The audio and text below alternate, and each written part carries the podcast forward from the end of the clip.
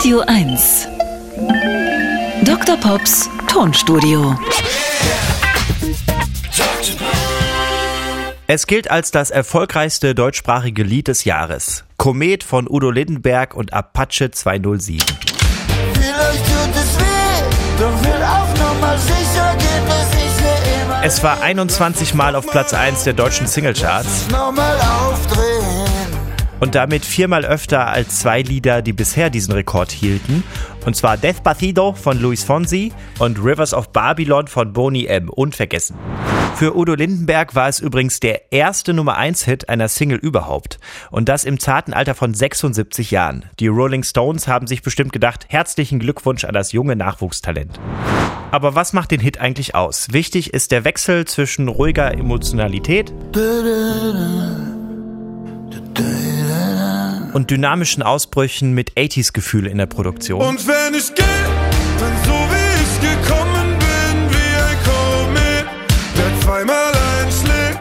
Aber ob ein Komet jetzt wirklich zweimal einschlagen kann, das lassen wir mal so dahingestellt. Die Melodieführung und Gesangstechnik der beiden sind auch ein wichtiges Erfolgskriterium für Komet. Und wie das genau funktioniert, schauen wir uns heute im Tonstudio an. Ja, hallo Udo, schön, dass du da bist. Hallo. Und Apache ist auch da, oder? Ja, ich bin hier. Ja, dich hört man ja auch ganz gut aus der Ferne. Okay, wir spielen heute euren Song nochmal ein. Und das sind nur drei Akkorde, das ist nicht so kompliziert. Aber es kommt halt auf den guten Gesang an. Also Udo, leg mal los. Okay. Ich höre die Möwen singen im Hafen. Das letzte Lied zum Rauschmiss zählt schon lang nicht mehr die Jahre, die ich im dichten Rauch sitz. Ja, sehr schön, aber lass doch mal einfließen, wie du das genau mit dem Gesang machst. Okay. Und wenn ich sing, nöl ich ein bisschen rum, mach dumm die dumm dumm. Ja, stimmt, das ist der Trick. Ja. Okay, und dein Kollege, der oktaviert, also der singt einfach eine Oktave drüber. Und bitte. Und wenn ich sing, klingt das plötzlich hoch, als ob mich einer tritt. Mitten in den Schritt. Ja, das stimmt. Voll in die Eier, Eierlikör, ne?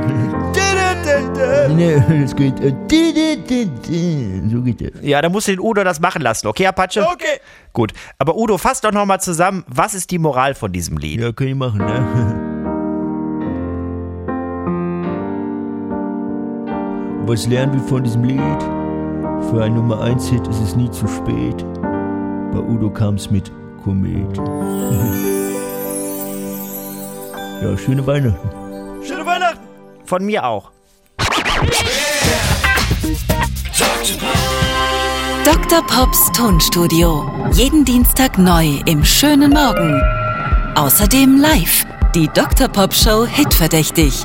Am 2. Februar in Wittenberge, am 3. Februar in Hoyerswerda und deutschlandweit auf Tour.